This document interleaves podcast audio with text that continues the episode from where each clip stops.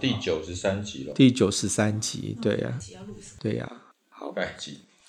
我想唱歌。各位听众，大家好，欢迎大家收听韩良露生命占星学院，我是韩良露生命占星学院的妙佩伦，现场还有宋伟祥，大家好；李欣怡，大家好。；Mouse，大家好；还有龙美华，大家好。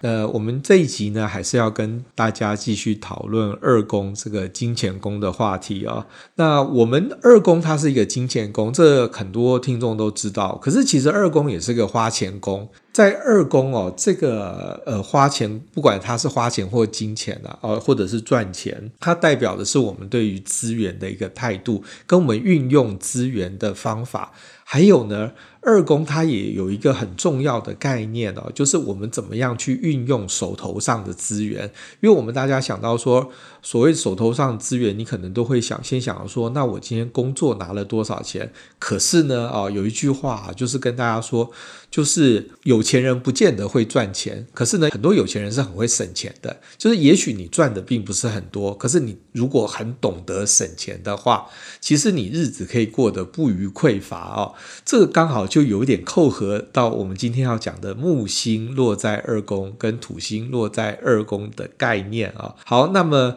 我们之前呢已经讲过，太阳在二宫的人呢，他是比较对于赚钱是很有动力的。因为呢，太阳代表一个人的面子，那月亮代表一个人的安全感。所以说，如果说你月亮落在二宫的话，你如果缺乏金钱，你就会觉得很没有安全感，所以你会努力的去赚哦，至少赚到一个门槛的钱。水星二宫的人呢，他对于知识、求知，呃。金钱有关的知识，他很有兴趣。那金星的话呢，他会透过他的美貌或者是他的才艺去获得金钱。火星的话呢，就是一种挑砖头式的啊，就是呃，比如说很多健身教练都是火星在二宫啊，他是透过火星来赚这个钱啊。那我们今天呢，要进入另外一个篇章了，我们要讲木星跟土星。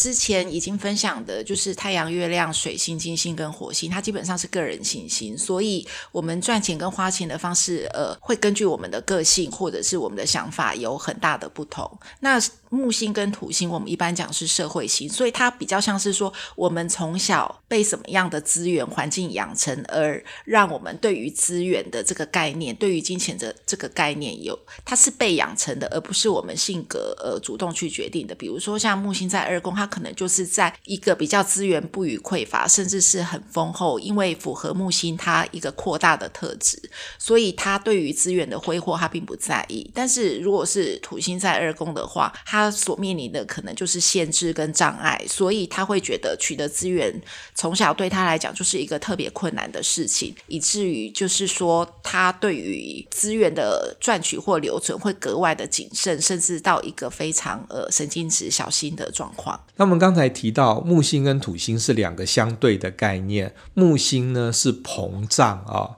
那土星是紧收，所以说呢啊木星是乐观，土星是悲观嘛，所以说我们也可以发现说，诶，世界上它有两种人，木星二宫跟土星二宫做一个比较的话，你就会很明显的发现，木星落在二宫的人，他们对金钱很乐观。土星在二宫的人对金钱很悲观，好，那就来了。我们每次都要问说，那谁比较有钱？嘿，这个问题我们请李信怡来回答一下。这个很难判断呢，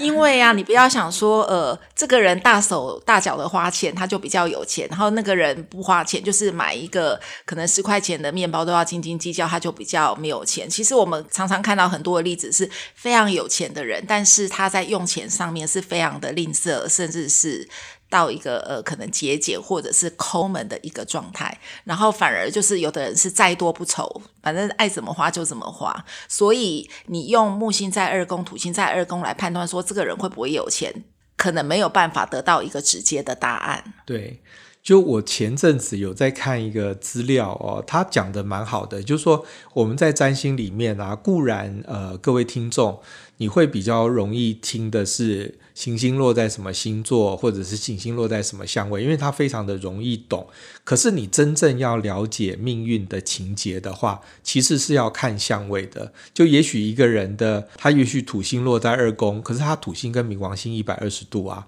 所以他那个相位搞不好超赞，土星、冥王星、金星哦，大三角。啊，就是哦，可是他土星落在二宫，他对于金钱态度很保守。可是问题，他土星跟冥王星一百二，土星跟金星一百二，金星跟冥王星一百二，所以说他非常的会赚钱，这也是有可能。但一个人呢，也许木星在二宫，结果呢，他呃木土九十。然后木天九十，所以说呢，他也许就是很爱乱花钱啊，然后对于社会的脉动不敏锐啊，就说木天呃木星跟天王星如果是彼此之间有九十度的相位的话，他们很容易抓不准那个 tempo，就是今年明明流行的是丝绸，然后呢，他就会整个抓错 tempo，就是把去年的流行当成今年流行，然后又过度乐观，那他就会造成很大的亏损。他可能就是那种。市面上已经开了一百家蛋挞店，然后他还冲进去开一百零一家。对对对对，而且他开的时候超开心的。所以，我们我们没有办法说那个木星二宫或土星二宫谁会有钱。可是，我们可以确定的是，木星二宫的人花钱的时候都很开心。可是呢，花下去之后就很难讲。而且木星二宫的人通常不仅是在面对花钱的时候是比较宽松，而且通常他们的眼界也会稍微比较高一点。然后有的时候甚至于会达到，就是说自己可能明明没有那么多钱，可是他想要买的东西却超过了他等于金钱可以支付的这一种状况。像我前一阵子我就碰到有一个学生，他就跟我说，他买了一台所谓的飞行遥控的那种摄影机啊。然后，因为我知道他经济状况不是很好嘛，大学刚毕业没有多久，没存什么钱，我就说，哎，这个东西应该也还蛮贵，因为其实我自己以前也曾经想买过，可是呢，我就觉得，哎呀，这个蛮贵的，我消费不起，所以只是观望而已，所以我大概知道它的那个售价。结果我这个学生就跟我说，老师，我告诉你啊，我分十二期，然后那一个呃，信用卡刷卡每个月只要付几千块钱就好了。我就说，你每个月付几千块，可是乘以十二期再加上利息，它就是这一个总数啊。他说，老师，你这种老。古董的概念，我每个月就是只要付几千块而已，很便宜。这个是木星二宫的逻辑，对。对，那像我自己啊，我有一个朋友是木星二宫。刚才信仪有说木星跟土星是社会星，所以说呢，我们今天这一集，你就会各位听众有听过之前我们讲过日月水金火在二宫啊，它有一个很大的差别，是日月水金火是你感知的一部分，是你自己行为跟思考的一部分。所以说呢，日月水金火的人都会在某一种程度上意识到自己是。喜欢钱的，或者是需要钱的，或者是跟钱有缘分。比如说像上次那个周易来录音啊，他是金星在二宫嘛，所以说他是靠着他的才艺跟他的亲和力在赚钱。这个我想应该他自己或者他的粉丝，或者是我们一看到他整个人，我们都可以感受到说，哦，是这样子。或者像宋伟祥是水星在二宫，他就靠着他的口才啊，就来赚钱。那这些都非常的明显。可是木星跟土星是社会星，所以他。他们是靠的，尤其是木星是靠的是社会资源来赚钱，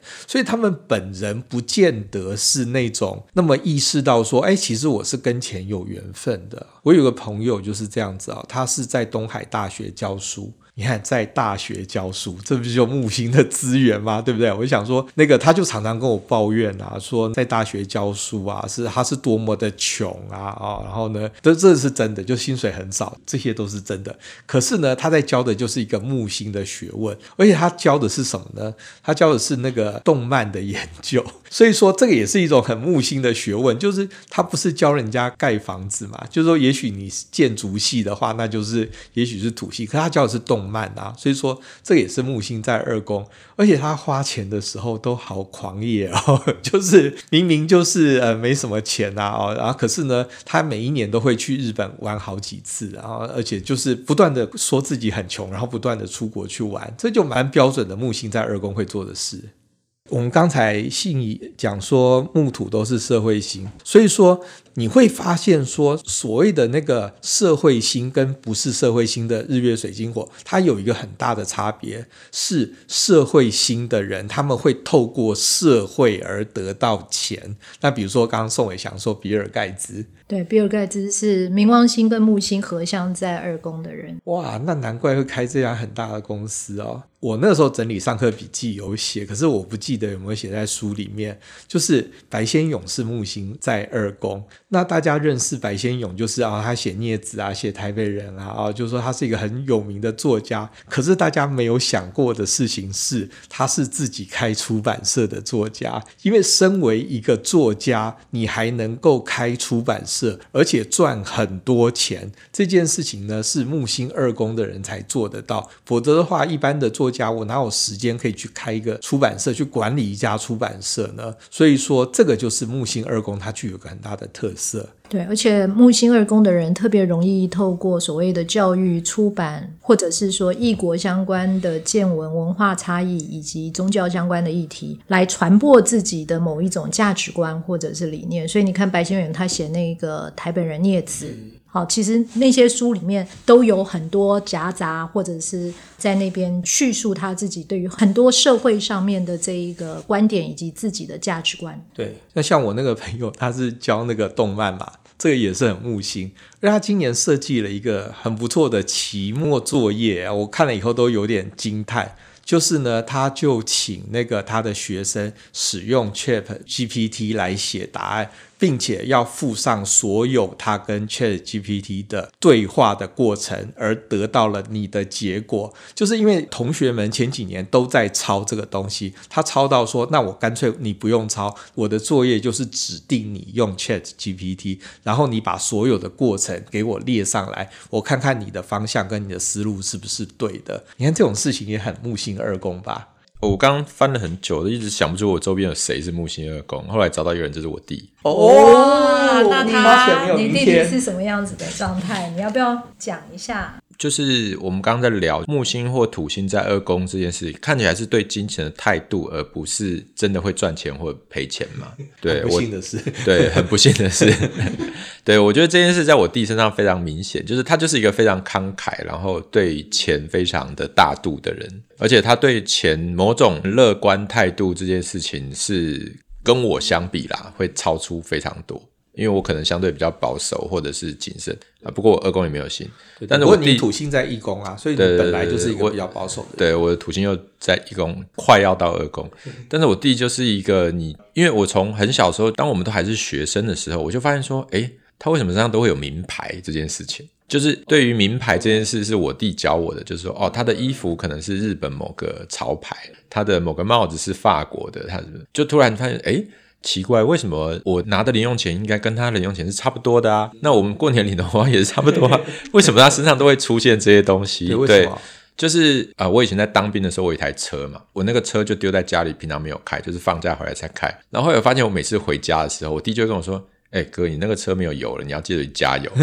那个回数票没有，那时候还要回数票，你回数票没有要补一下哦。”然后我就补了油，补了回数票，又回营去当兵。那下一次再放假出来的时候，诶，油又没有了。可是。我觉得那个也没有什么吧，就是我弟他对于朋友啊，对于家人，其实都是很慷慨的。对于金钱这件事，某种程度你难讲难点是没有节制啦。可是讲好听点，就是说他其实不会计较金钱这件事情，是蛮明显。所以我觉得往往是由于他们在本身面对物质的态度是比较宽松的，然后也因为他们这一种所谓的宽松自在的态度，所以也比较容易进一步的让他们就是获得一些物质上面的资源的涌入。对，因为比如说我们家整体来说经济环境不是那么好的，但是因为我弟这个慷慨，让他交了非常多 资源很丰富的朋友。那这些朋友，我相信都是他就是整个人生中很重要的部分，而且他又射手乐观嘛。而且我们常常会发现啊，在现实生活里面，你会碰到土星型的人会去搭配木星型的人，像帽子他的弟弟是木星二宫，然后帽子虽然是土星一宫，可是因为帽子的土星非常接近一宫的尾巴，所以其实已经多多少少。影响到了一些二宫领域的这种表现，所以他们就是兄弟党的这一个土木的搭配。然后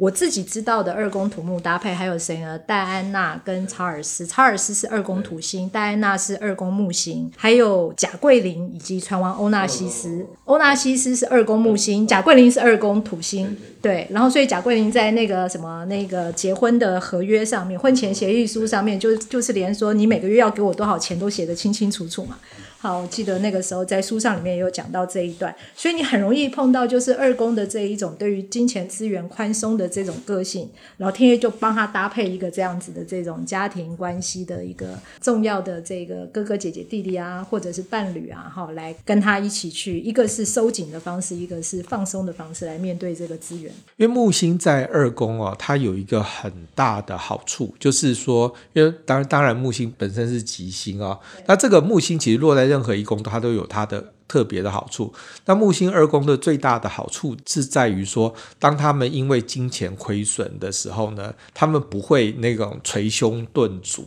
他们会很快的站起来。因为我们有时候遇到金钱困扰啊什么。金钱困扰只是一回事，而我们心态上的被打倒在地上这件事情，其实比我们亏损更严重。那木星在二宫的人，他最大的好处是他会有金钱的亏损，可是他捶胸顿足的时间非常的短，他马上就很乐观，就笑嘻嘻的就说：“哎呀，亏了，那么就继续，明天 就是明天又是新的一天。”就是说他，他他那个。伤痛的期间，他不会因此而萎靡不振。其实我们在金钱当中，其实赚钱就是这样子吧。你亏了以后，你越快站起来，你其实你就越多一天的钱啊。就是说，你如果说因为这个亏钱而一个月、三个月你都得很严重的忧郁症而不能赚钱的话，你就是持续在亏损。那个听起来比较像土星。好，我从哥哥的立场，有什么我要教训弟弟？不是，我觉得当然就是那个，你要逼他听这一集。那个乐观跟开放当然是很好的，但是不会存钱。对，有什么要注意的？就是木星二宫。对，就是存钱。对啊，那因为他们就是 easy come easy go 嘛，这样。对对。好，那个对于木星二宫，它也有一个要注意的到的事情，就是我们所有的木星的钱，木星二宫的钱都是动产。所以说呢，木星在二宫的人，他要学会一件事情，就是化动产为不动产。那这个不动产的领域非常的广，买房子当然是一种，那或者是做定期定额的投资也是一种。那最终就最重要是拿来投资自己啊，就说我去考证照。对不对？像那个我那个木星二宫的朋友，就是我们之前也不晓得说他这么多证照啊，因为他是念那个东海美术系一路念上来的，所以说他沿路就是得奖得奖。其实木星对不对？我我常常说，你与其中奖，不如得奖。你今天有好多的，比如说你拿了两座金马奖。他等于就帮你守住财了，因为我的邻居有得过金马奖，所以说他平常就是一个非常的散漫的人。可是呢，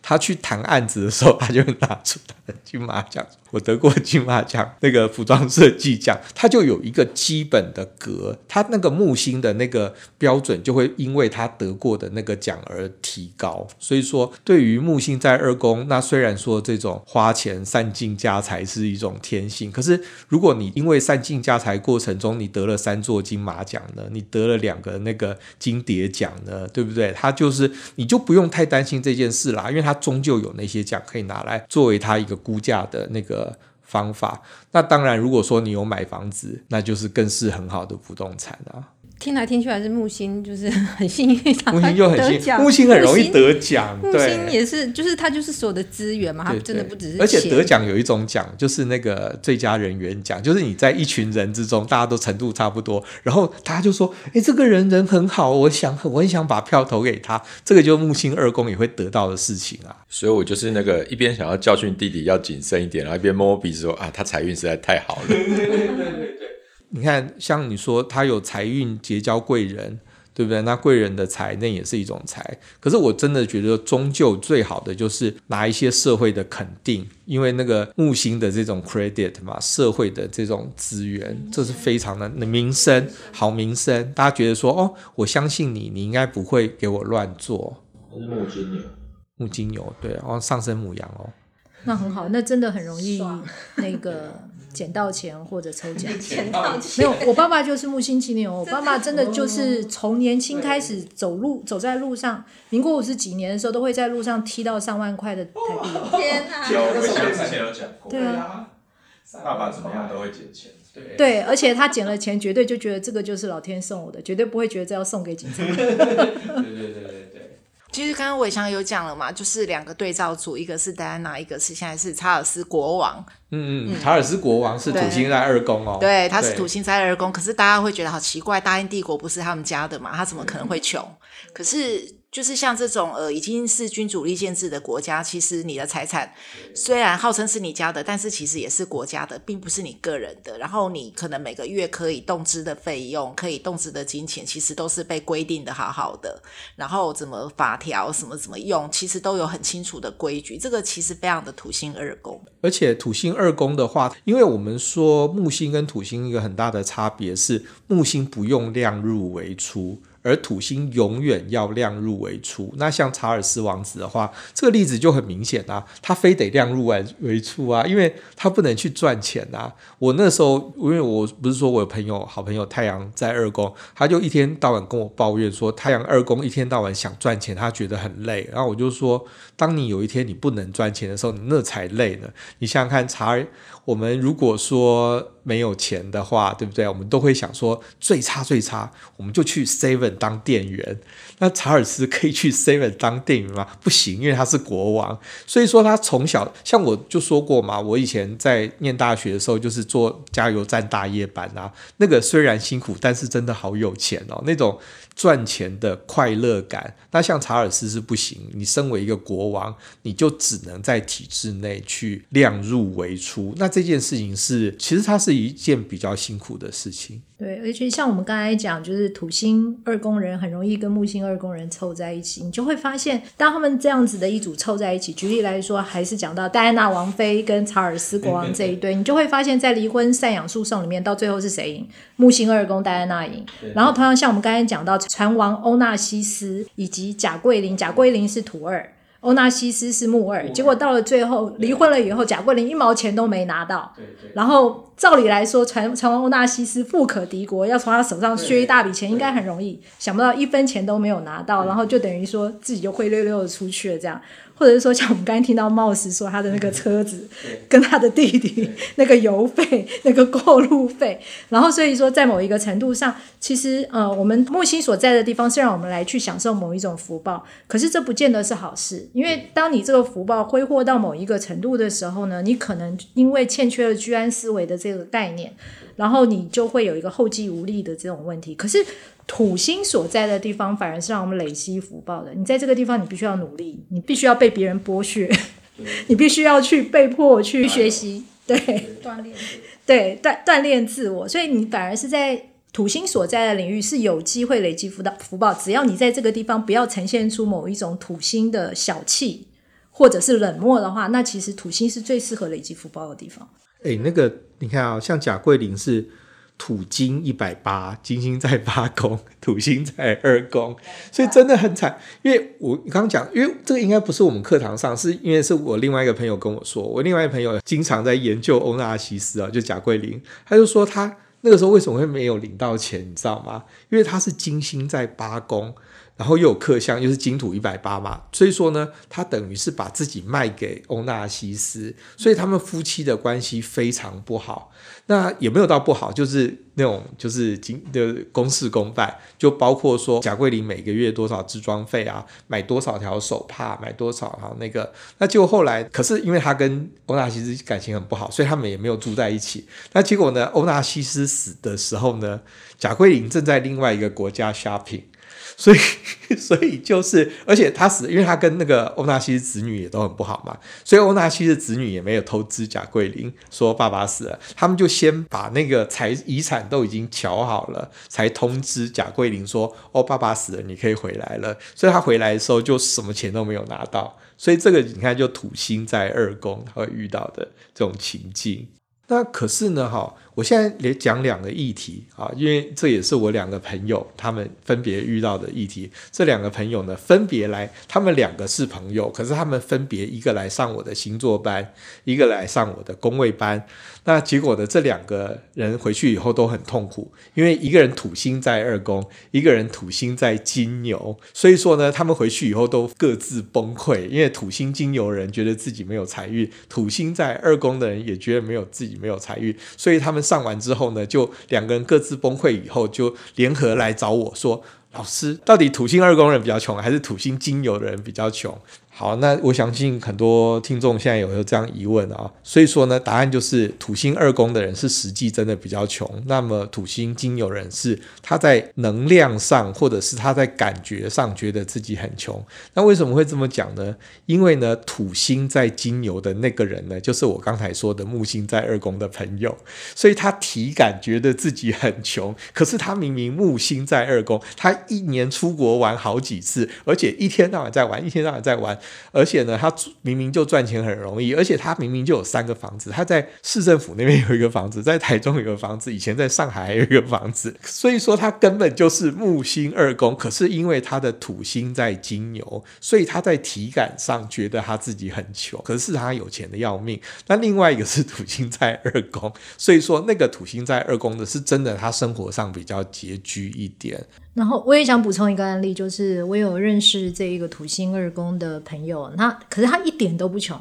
他非常的有钱，可是就可能就有点像是那个查尔斯国王，就是其实整个家里面的那种经济状况是非常好的，可是，在面对自己，因为二宫也代表了一种就是你享受生活的那一个能力，或者是说你对于这个物质上面，你到底是用什么样子的方式来处理或者是运用的。假如是土星落在二宫呢，他在面对所谓的物质动产的时候，他往往会用一种比较限缩、比较保守的方式来去处理他自己所拥有的资源。所以，我这个朋友他很有意思哦，他是一个十二宫有很多星星的人，然后土星二宫，所以他自律甚严。然后他明明是一个贵太太啊，都可以去过上非常豪奢的生活，可是呢，哈，他却救济了许多的流浪狗。然后为了要救济这些流浪狗，所以他让自己非常的缩衣节食，甚至于说。动不动就要去号召一些自己有钱的一些朋友们来捐款乐捐，等于说把他这个缩衣节食所省省下来的这些钱，全部都都拿去做这一个慈善救助的这个。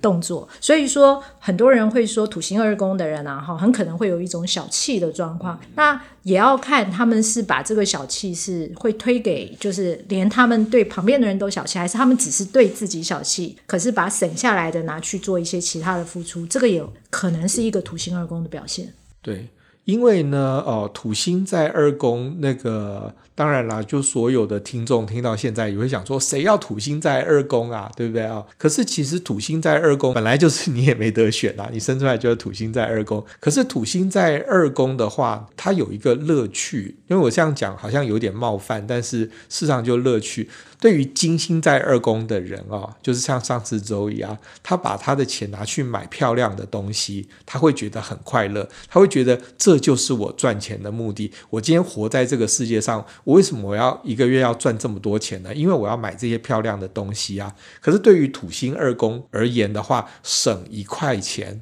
他们就觉得灵魂有一个安稳的感觉，所以你看，说你说他小气也好，或者是说他很拮据也好，其实那个是心中莫大的一种安全感，因为他选择了我今天不花这一块钱，我就觉得好像安心了一点。那刚宋伟祥的例子更好，就是他不花这些钱，可是他拿去去救流浪狗，他今天越不花物质生活的钱，他就可以救越多的流浪狗。所以这个是土星在二宫，其实你要转念啊，就是说二宫，我说它不是一个，并不见得是一个赚钱的宫，可是你今天借由省钱，其实你有默默得到那个安全感。土星二宫应该就是他花钱会比较有责任感吧？对对对，那他认真看待金钱这个资源，所以他不会很轻易的去把它随便的挥洒这样子。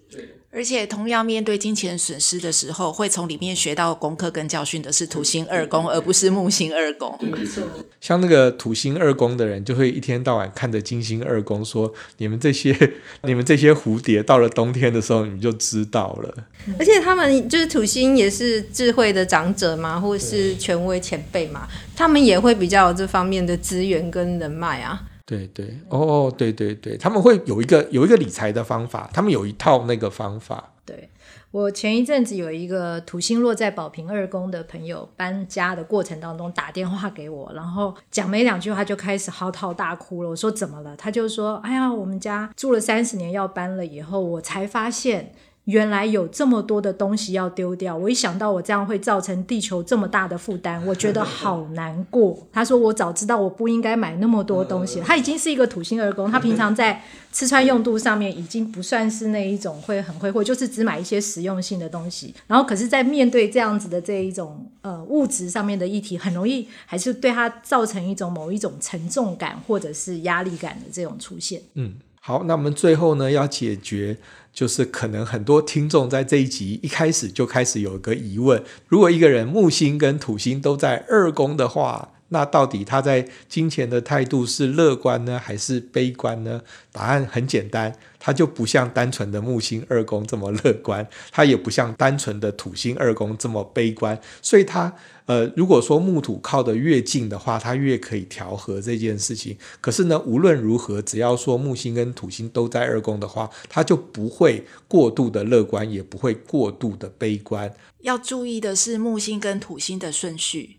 嗯，如果你在土里，就是说，比方在二宫好了，你的木星的度数比土星前面，那你真的要很小心，因为就是有一笔大钱来之后，损失的可能性，对，先乐后苦。所以，当你的木星的度数是在土星前面的时候，你有钱进来，你真的就要乖乖的好好的把它存起来，以备后面的不时之需。那如果说你是先土星再木星的话，那你可能前面会比较苦，可是后面可能会有比较好的报酬或者是收获。所以，木星跟土星合相一直是大家觉得很困扰的问题。到底哪一方的力量会占上风？可是其实比较要注意的是他们的顺序。那行运在走的时候，行运的先后顺序其实也会影响到木星跟土星发挥作用的效果。对，所以说，如果说你是都在二宫的话呢，你一定要严防说先，如果是先木后土的话，你一定要严防说那个一下子把钱花光了，就冬天就来了啊、所以说，这个是大家非常要注意的事。因为我刚刚讲到土星木星在二宫，就是一种对金钱的态度嘛，但是看起来就是它只是一个态度，表示觉得好或坏。因为大家会直觉说，哦，那我土星木星二宫，我是不是就有财运啊什么？但这些东西看起来是应该是要跟其他星的相位才比较有关联性，对吗？对，可是它是一种心态啦，就是说你也许说你木星，